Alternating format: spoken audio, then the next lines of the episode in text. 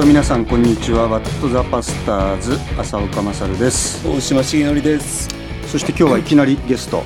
はい、はい、えー、PBA で「えー、めぐみの声」という番組を担当している小沢聡と申します。はい。小沢先生。お願いしますありがとうございます。っていうかもう大先輩ですね。いえいえラジオラジオのね。そうですよね。ありがとうございます。なんか10年ぐらいになると。はい。いい声ですよねやっぱり。なんかこの本当ですか？このこのここで聞こえてくる声。あなるほど。マイク乗りする声。ありがとうございます。言ってみたい。ちょっと今の言って今こう負けた感じいやそんなことないですよ。ということでね今日は福音伝道教団熊谷キリスト教会の小沢聡先生をゲストにお迎えしました、はい。先生はこの PBA のね特にあの目の不自由な生活を送ってらっしゃる門人伝道のための番組「めぐみの声」っていう番組でも長くメッセンジャー務めてらっしゃるということでちょっとその辺もね後で伺おうと思いますが、はい、えー、まあ、まずあの7月に入りまして今日これ7月7日、はい、あ七夕。七夕。ね本当だ、えーはい。えー、誰に？誰に？いやわかんない。なんか会う会う日でしょ。七夕ね。はい、はい衣替えの。6月ですよ。か。もううちの娘なんだ。はい。6月ぐらいから。なるほど。制服ってね、なかなか大変ですね。大変ですよ。あの決まりきった中にいかに個性を出すかっていうそういう工夫がね。ちょっとね。小沢先生なんか。いやいや大島先生はね単乱にボンタンと聞いていますボンタンでね渡り4 0センチ裾十何センチみたいな、ね、ああなるほど。で先生方はもうちょっと上だから。いやいやいや、はい、私も単乱ボンタン系でした、ね、ああ、ジョニー系、え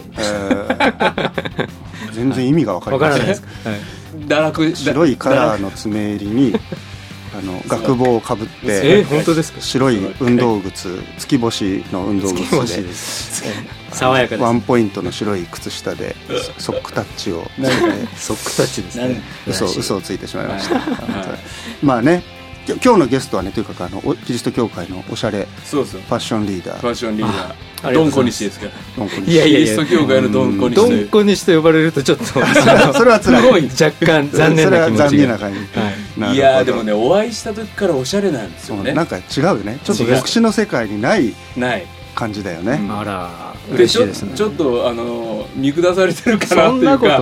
先日あの私たち3人たまたまあの同じ泊まりがけのね会議で一緒になりまして、こう結構100人近く、はい、あのいろんな方いらっしゃいましたけどあのなんか違う輝きを放ってましたね。結構前の方の席で,、はい、で後ろからスーッと行く姿がもうねもう帽子もおしゃれだし ベストもなんかね体のサイズ感がちゃんと合ってるっていう。ああなるほど。ね、はい、大事ですね。大事結局ねブカブカだったり、はい、ピッチピチだったりとか。やっぱそういう意味で体型整えるっていうところかな、あのおしゃれの第一歩はまずあのお腹を少しシュッとさせることかなと。でまあ今朝がそこで腹筋してもいいですか？いや急にお腹を引っ込めるの無理だから、うん、少しあのなんていうんですかね、まあ、猫背になっちゃうといけないんですけれども、うんうん、お腹をですね、うん、ちょっとこう体幹を意識して、うんうん、あのまあ、前かがみにすると、うん、いい姿勢になるんですよ、はいはい、そうすると洋服もなんていうんですかねこうまあ引き出すというか。なるほど、はい、なるほど。確かに姿勢もいいですもんね。姿勢も大事だと思いますね。というのは、まあ、小沢先生こんな話をされるのは、うん、いわゆる本当にこのファッション業界で、はい生きてきた生きてきた方。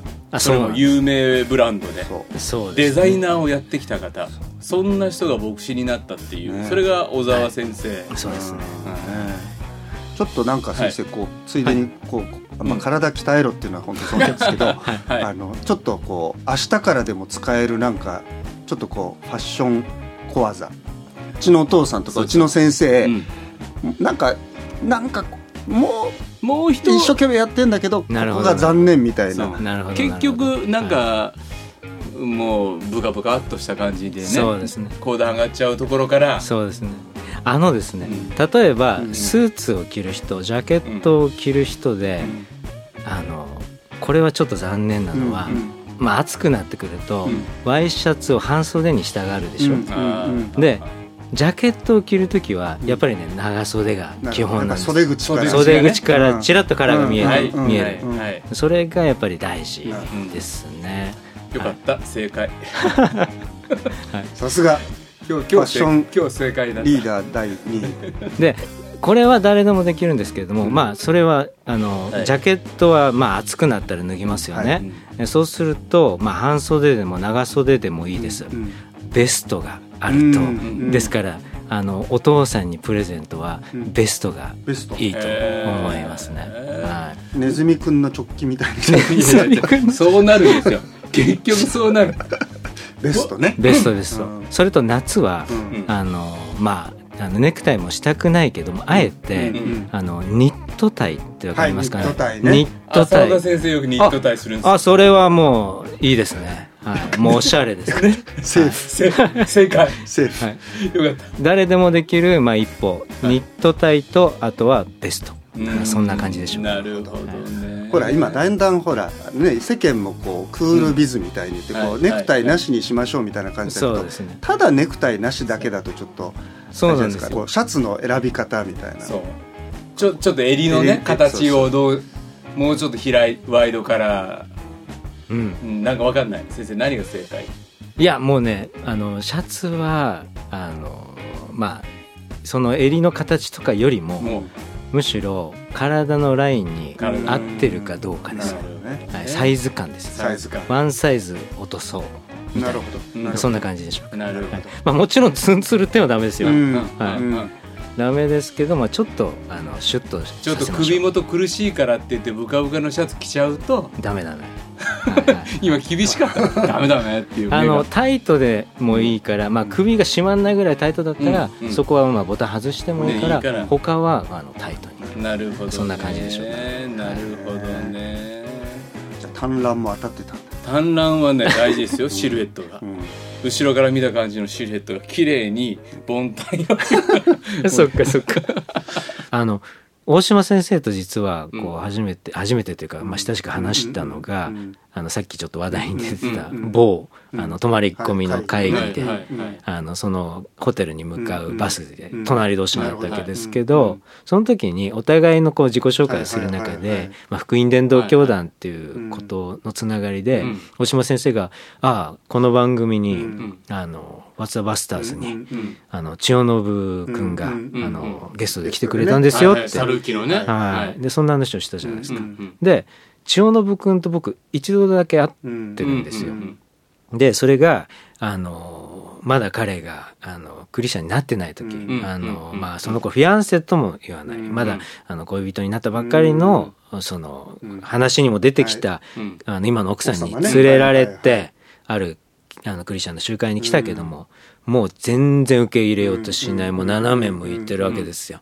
でそんな彼のとこに、まあ、こんなですから、まあ、近づいていって、まあ、今のような話をしたわけですよ。もうその時はけどもう牧師になってたんですけどね。そっかそっか。はいはいそしたら1回ですよ。1回しか会ってなくて10分しか話してないのにその後もう僕あの10年えまあ何年も会ってないわけです。10年とか。それ以上会ってないわけです。だけどいまだにあのそんなことをあのいつも話してると。この間の番組でもね。ね周りの好きな牧師がいたっていう。あれ俺なんですよね。はいはい。嬉しいですね。そういうことが誰かをこうそうです、ね、イエス様のとこに近づけることになるんだよね。そうですね。ということでね、はい。はい、いやなかなかちょっと今までもいろいろおしゃれなゲスト呼んできましたけど、うんはい、ちょっとなんかプロが。プロが。いえいえいえ元ですね。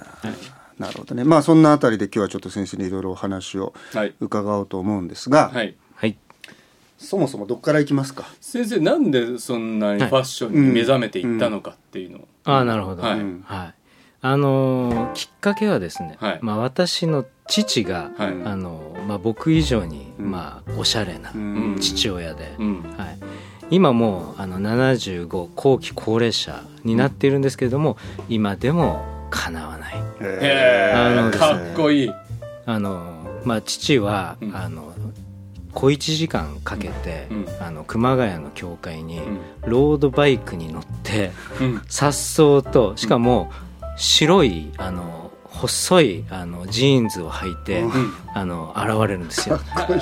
はい。七十五歳。七十五歳。すごい、もうおしゃれな。はい。僕もそんな白いジーパンなんか履けないじゃないですか。汚れるし。うん。全然気にしないで。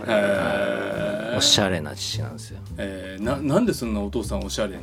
いやもともとは、あの教会の牧師のまあ、せがれで、じゃおじい様が牧師をしていて、で小さい頃からまあまあ、どちらかというと、うん、まあ、貧乏って言っていいんでしょうかね、うん、まあ、あの僕らもよくプチ貧乏って話が、プチ貧乏、まあ、うちの父もそうだったそうですけど、まああの紆余曲折あってですね、まあ、高校の、まあ、体育教師になっていき、まあ、その頃からですかね。お父さんは牧師になろうとは思わなかったです、はい、まあ、あのうちが貧しすぎてあの自分も同じ生活はこうごめんだと、でやっぱりおしゃれしようと思うと、はい、やっぱりプチ貧乏を続けるのはきつい。そうみたいですね。だから相当お風呂をあの、着続けてきたんだと思うんです。かる。父は。なるほど。どっから降りてきたか分かんないようなそうそうそう。はいはいはいはいはいその反動もあって、あのおしゃれに目覚めたのかなって思いますけど、体育の先生なんですね。体育の先生なんです、一つエピソードがありまして、あの父はあの星野富弘さん、あの有名な、あの富弘さんのあの軍大の体操部の先輩にあたるんですよ。え。それであの父はそこを卒業して社会人体操選手で、うん、まあ、河合楽器でですね、まあ、国体とかの、まあ、強化選手になっていくわけですけれども、ね、その後その、まあ、群馬県に呼び戻されて、その体操を力入れるという群馬県の、そそしてあの、まあ、母校にあのまず行って軍大の体操部を指導した、そこに富弘青年がいて、まあ、父の指導で富弘青年は本当にこう体操の技がめきめきと。で父をすごく尊敬してくださったんだそうで、もう一つあの父に見習ったのがおしゃれなんですよ。富弘さんあのご存知の方多いと思いますが、今も写真等で,、等で見るとすごくおしゃれで、私お会いした時に「いつも洋服どうされてるんですか?」と「いや自分で選ぶんです、うん、これは小沢先輩に、うん、あのここは習ったとこなんですって言って、あ僕と一緒だと、僕も父親からそのおしゃれを習いましたけれども富弘さんも父から、すごいはい、そんな日本人家庭があるとはね。ね普通体育の先生ってほら。そうそう。もうジャージです、まあ、ジャージでしょ。ジャージですよ。いやいやいや。ジャージで突っかけてなんかもう僕の高校の時の僕の高校の時の体育の先生なんて絶対体育の教員室で酒飲んでたと思う もういつもね赤い顔してたもん。でもうタバコ吸ってはいはい、もう不良で僕ら不良だったから、はい、行くと もう先生前でプカプカ吸って「俺お前も」みたいにで手出すと怒られる。そういうね。違いますね。いやいやだいぶ違ってあの子供心に父親がおしゃれで、うん、であの僕が父親の体格に追いついた頃に、うん、いつも父親の目を盗んで、洋服あの着てました、借りて。父親のばっかり僕が買うんより全然おしゃれだから。それはでもお父さん嬉しいよね。それ嬉しい。なんか息子に認められた感じがあるじゃない。うんうんうん、うん、で先生とかもそうでしょ？うちもねちょっとずつ。昔はね、うん、お父さんダサいダサい言われてたわけ、うん、最近になってね僕の服借りるようになってだから「参りました」と言う「参りました」と言ったら貸してやるみたいな。でもなんかそのオンオフ感がいいかもね。体育の先生ってほら普段はこうジャージだけどいざ帰る時間になったらピシッとこうおしゃれな格好とかしてたら本物だなと思いますね。そうですよね、うん、そうですよね、父はねジャージもおしゃれでした。ジャージもナイキとかそういうのでしたね。その時代からね。その時代から。もうおしゃれでしたね。会ってみたいですね。会ってみたい。本当。本当に。75歳で。75歳。白パン履いて。ロードバイクで。はい。ロードバイクで。ロードバイクで。いや石津健介みたいな わかんない。わかんない。バンジャケット。バンジャケットのそうそうあバンね。TPO という言葉を作った方ですよ。あそうなんですか。ファッションの神様みたいな。タイムプレイスオケーションです。はい。知ってたでしょ？知ってた。まあまあまあ、はい、そういうお父さんから、ええファッションを学んそうそうですそうです。で僕も、うんうん、あのまあそれなりに勉強もしたんですけれども、うんうんうん、でもなんか勉強以上にファッションの世界にのめり込んでしまって、うんうん、高校まで群馬にいて。そうですね。それで東京に出てきて。東京に出てきて18歳で東京出てきて、はい、で某あのファッションスクール新宿にある宣伝バンバンしてる、こんなビル。そうですそうです、あのラジオじゃ見えませんから、ちょっと特徴的な形をしたビルの、へえあそこでもデザインファッションデザインを学ぶ。ファッションデザインを学びましたね、まあそれであの卒業後に、あの紳士服の,、あのまああのファッションデザイナーになっていくわけです、アパレル勤務ですね。本物だ、本物。本物の。いや先生僕ね同世代なんですけどそうです、ね。うん、なんか僕らの高校時代ってそういうねこうなんていうか男性ファッションがこうすごく流行った時代ですよね、ね、男性のファッション雑誌がこう、出始めたぐらいですよね、うん、流行りましたね、うん、なんだっけ？メンズノンノとかさ、で阿部寛がそうそうそう。あのモデルデビューしたデビューした頃まさにその頃なんですそうそうそう、その妹なんかの妹役で、あのあの人。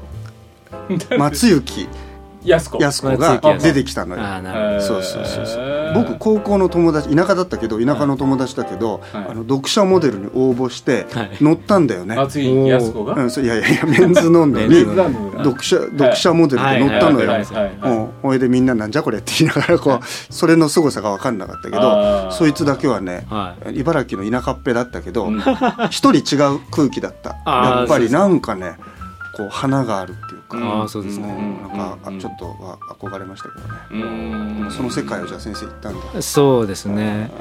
であのところがですね、まあ、デザイナーになって、そのまあ、事業部に配属されたら、そこがですね、まあ、あの会社自体はとても有名な、あのきちんとした紳士服の会社にもかかわらず、僕が配属された事業部だけ、デザイナーの先輩たちの空気が違うんですよ。であのすごくこう別の意味で個性的で、まあ、紳士服の会社ですから僕、あのきちんときれいめの、まあ、ジャケット着たりスーツ着たりしてあの出社するわけですよ。そうすると、なんでそんな格好してんだっていうもっとなんて言うんですかね。要するにそんなきれいめな格好しやがってみたいなそういう空気感なんですよ。帰って崩していけと。崩せと。でしかもですねお前顔もあの左右対象じゃねえかと言われて。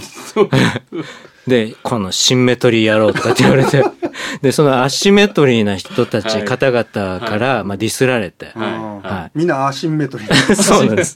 そうなんです。顔もなんですよ。はい。まあそういう方が、あの、比較的。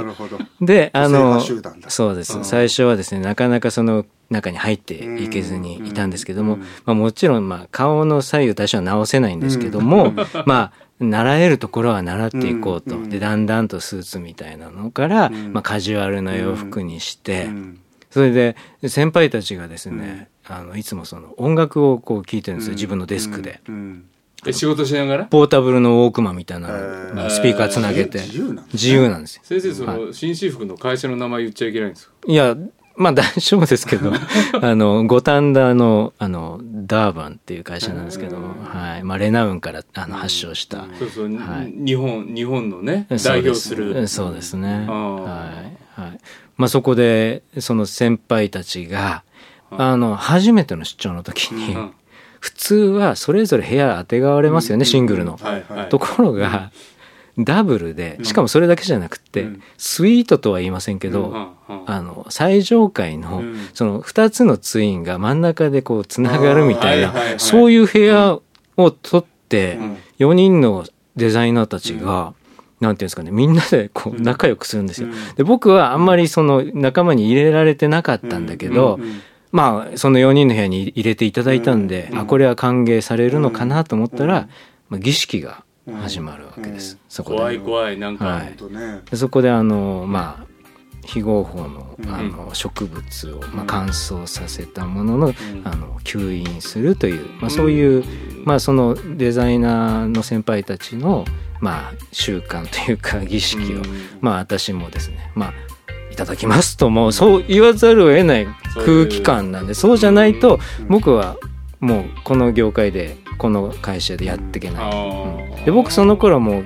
あの教会からだいぶフェードアウトしてたので、まあ、そういったことにもまあまあまあ躊躇しましたけど最初は。先生教会は高校までははい、大田のそうです。群馬の教会行ってたんです。福音伝道教団太田キリスト教会に行ってまいりました。行ってた。毎週毎週行って、はい、あのおしゃれなお父さんと。まあそうですね。おじいちゃんの。えー、まあじいちゃんが開拓した、はい、教会に行ってましたけれどでもその新宿のこんなビル行った時は、ええ、もう教会からは伸びやかに離れてど伸びやかに離れて 離れていきましたね、えー、でそうやって、はい、そんな葉っぱの世界に。そうまあ別の意味の洗礼を受けまして。煙をね浴びて。浴びてですね。まあ、そうするとですね、うんうん、あのまあまあ、ある意味ですねこのドーパミンにこう刺激があるわけで、心拍数が低下するわけです、そうするとあの音楽も速い音楽が聴けなくなるわけです、で心拍数より、まあ、低いあの、まあ、BPM の音楽しか聴けないでだからあなるほど先輩たちなんでいつもレゲエばっかり聴いてるんだろうなと思ったら、心拍数より低いあの、まあ、テンポの音楽だからなんです。だから先輩たちがそういうふうにこう出張で同室になったり、あるいは会社で缶詰になって何泊も、あのまあ、仕事をする時いつもかかってる音楽が、まあ、環境音楽、あの波の音とか、イルカの声とか、あの虫の音とか、それがあのレゲエが、なぜかヒマラヤのなんかお経の音楽みたい。音楽というかお経がずっと流れてるとか。ちょっとね変な空気ではあったんですよ、でもそういうところでまあやっていくうちにレゲエがあ今かかってますけど、こういうこうあのチャッチャっていうこのリズムが心地よくなってきたんですよ、まあ、そういった中で、まあ、レゲエの、あのまあなんていうんですかね、まあ、キング、あのボブ・マーリーっていう人がいまして、この人に相当僕は影響を受けました。まああのさすがにお経の音楽とかそんなばっかり聞いてられませんから、レゲエをいつも聞いて、部屋に帰っても、まあ、レゲエを聞くようになり、そしたらですねボブ周りがにだんだん浸水するようになった。でまあ、一応その僕はあの牧師の孫であったり、まあ、クリスチャンホームで育ってるので、まあ教会にはだいぶ行ってなかったんだけど、キリスト教のことは、まあある程度その、まあ、自分とこう近しいものだと受け止めてるわけです。ただクリスチャンであるとか、そういうことをちょっと恥ずかしいなって思ってた頃だったんです。ところがボブ周りの音楽を聴き、そのレゲエの偉大さが分かった時に、その彼の音楽かっこいいんですよ。でだんだんと簡単な英語で語りかけられてて、うんうん、その中に聖書の言葉とかが出てくるのが分かったんです、ね、で調べてみると、うん、あ聖書の言葉だと。確かに。で神様のことも歌ってる、ところが、まあキリスト教でいう異端な、あのまあ、文化がジャマイカにはありまして、ラスタファリムーブメントっていうんですけども、そういうラスタの教えをこう伝える歌もあったわけです。あボブ・マーリーはそうかクリスチャンじゃないんだな、ラスタなんだ。で長い髪の毛をこう束にしてドレッドロックスっていうんですけどそれが象徴的なまあ彼が、ところがですね彼は39でがんで亡くなっていくんですよ。あの大好きなサッカーのまあ、練習中の小指の怪我から。でドレッドが抗がん剤で抜け落ちて、でだんだんとこう体が侵されて細くなり弱くなって、そんな時にボブは病床でお母さんの勧めでクリスチャンの洗礼を受けた。という伝記を読んでもうすこぶる感動してああボブ・マリクリスチャンになったんだ。それまで恥ずかしいなと思ってたクリスチャンであるということ。をあボブ・マリクリスチャン俺もだよみたいな。今まで自分がクリスチャンだなって。そうひた隠しにしてたのにあ俺もクリスチャンだって。初めてこう肯定的にあのクリスチャンだということを捉えられるようになった瞬間があったんです。それでじゃあ中学とか高校で群馬でも,、もう自分がクリスチャンだっていうのはもうあんまり言ってなかったいやあのね中高生の頃は、うん、あのまあ純粋なところがあってですね、まああの遅咲きだったとかそういうこともあったのか、結構友達を教会に誘ったりしてた時代もあったし、教会ではあの他のまあ同世代の人たちと一緒にあのまあ楽器を弾いてですね、あの賛美をあのゴスペルミュージック、はい。はいそういう世代ですね、えー、でしたけれどもね、うん、でもそのボブ・マーレーを通してボブ・マーレーを通して、はい、あクリスチャンって言えるようになった。なりましたね、えー、そのボブ・マーレーが、うん、あの本当にその政治的なメッセージをいっぱい発信していて、そのなんていうんですかね強さみたいなのに憧れてたんだけど、彼がその弱くなった時にイエス・キリストを信じた、受け入れたっていうことがすごく真実に感じたんです。それまであキリスト教？宗教だろ？弱いものが、ね、信じるんだろ？って。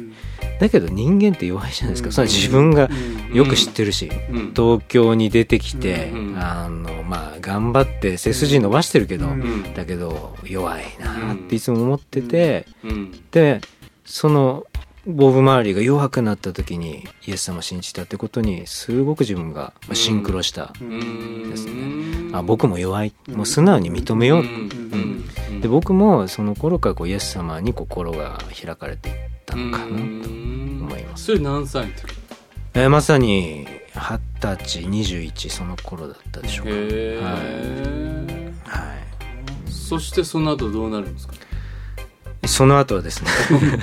結構勤め長く勤めた？いやでもね3年だったんですよ、あのまあ浅岡先生も経験された、まあ、もちろん大島先生もなんですけども、バブル経済の崩壊というですね、まあ、日本のあのまあ経済市場、大変な大きな波が訪れまして、で大体ですねそういう時に、まあそれぞれのかあの家族家系では、お父さんの洋服がまず最初に制限されるわけですよ。ですから切り詰める切り詰める、はい、ですから私が勤めていた会社も大打撃を受けてそれであのまあ人減らしが始まっていくわけですよ、あの沈没船から水をかき出すようにですね人減らしが始まっていくわけですリストラ、はい、で1年大きなリストラをした時に僕残っちゃったんですよ。うん、で仲間のデザイナーたちがいっぱいいなくなっちゃったんですよ。うんうん。でその時にパリコレクションで、うん、あのもう本当に日本の3本の指に入るっていう巨匠が契約、あのうん千万で契約されて、うん、あのそのダーバに入っ、会社に入ってきたわけです。僕はそのこう考え方が受け止められない。なるほど。仲間たちがそう、うん、仲間たちがみんな首切られて、うん、そしてもう家族を持ってる、あの人もいっぱいいたわけですよ。首首切られて、でそのもうもういらないだろこれ以上っていう、そういう人が数千万で雇われてっていう。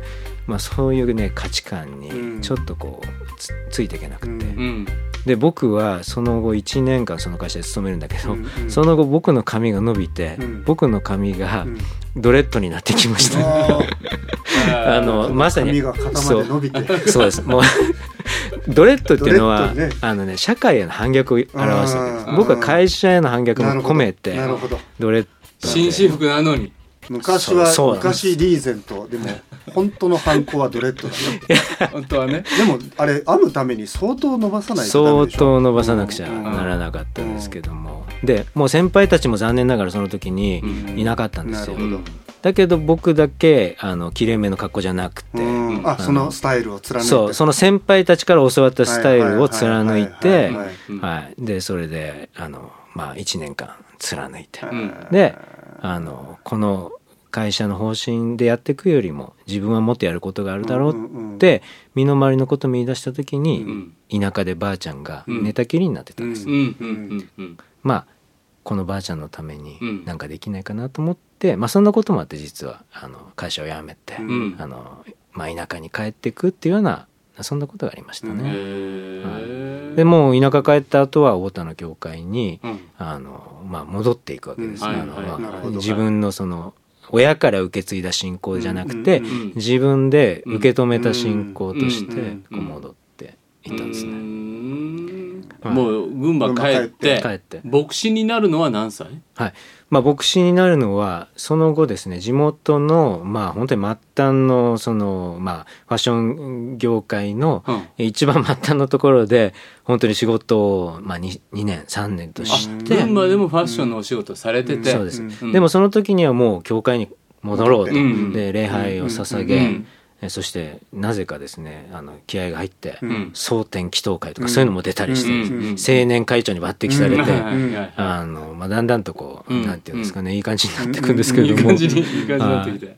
であのある時に示されていくわけです、もうそれ何歳ですか？25 6 25、6じゃあ群馬に戻って23年仕事しながらそうです、ね、指名され牧師になっていく。そうですね、なるほど。でそのあの聖書学校に、うん、まあ、私どもの福音伝道教団の聖書学校が羽生ってところにあって、そこの学院聖書、中央日本聖書学院に私は通うんですけど、うん、3年生の時に、あの夏休み前に、まあ、教会にこう実習に行くわけです、あの仲間仲間というか先輩後輩と一緒に。でその時にあ学院生さん。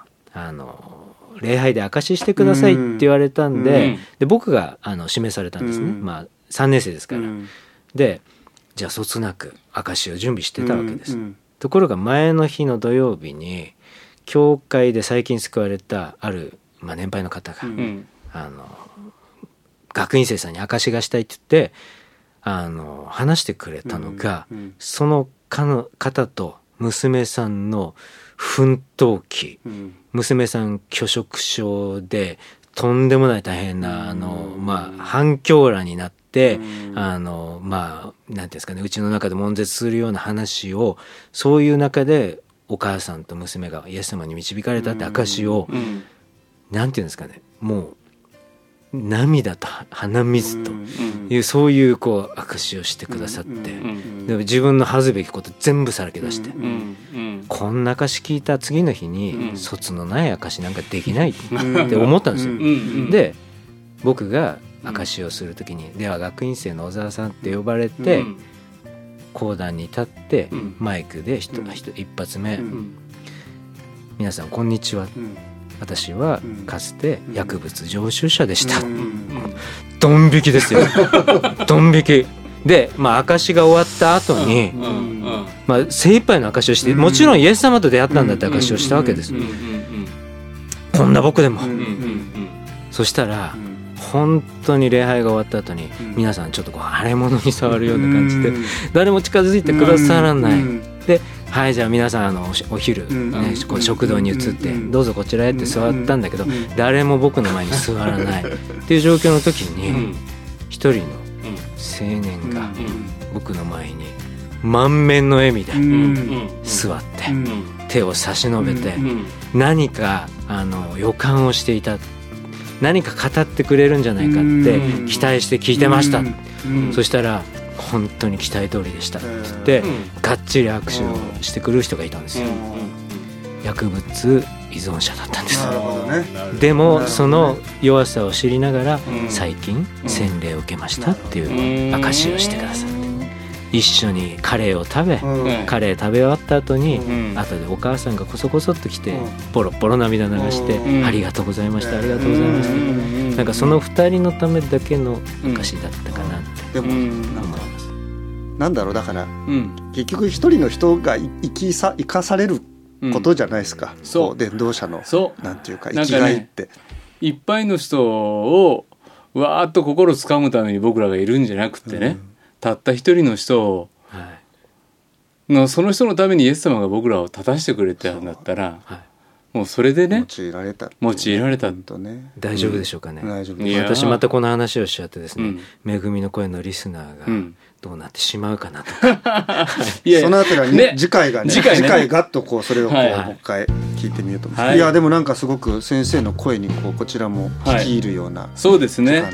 じゃああの次回またあ先生登場していただいて、うん、今度牧師小沢聡先生のストーリーを聞いていきたいと思います、はい、えー、では皆さんからのお便り待ってます。メールアドレスは WTP アットマーク pba-net.com 番組の感想番組で取り上げてほしいテーマ。僕らに聞きたい疑問あなたの近況何でも送ってください。特にねえー、っとこうやってファッションチェックのコーナー。そうそう。ね。自分のお父さんの写真を。お父さんどうしたらいいでしょう？そう。それをあの僕ら熊谷に送りますから。でそれコメントいただいて。はい。お受けいたします、はい、僕らもお願いします。そうですねそれから予告、はい、前回もしましたが、えー、9月になるとね、はい、なんと WTP1 周年。お。えー、で続きました。大スペシャル企画公開放送をやってみようっていう、浅子先生のソロライブもあるっていうね。今練習してますから。そう楽しみですよ毎日ピアノに向かって。ね。あの。ー、嘘をついてしまう まあそんなんで、はい、9月22日秋分の日に、はい、OCC の8階チャペルで1周年の記念公開録音やりますので、うん、ぜひ今からねチェックしておいてくださると嬉しいです。はい。ということでじゃあ今日の「ワット・ザ・パスターズ」お相手は浅岡勝と小沢聡と大島茂則でした。次回放送は2016年7月17日日曜日です、はい、ではまた。さよなら。ありがとうございました。この番組はラジオ世の光テレビ「ライフライン」でおなじみの TBA 太平洋放送協会の提供でお送りしました。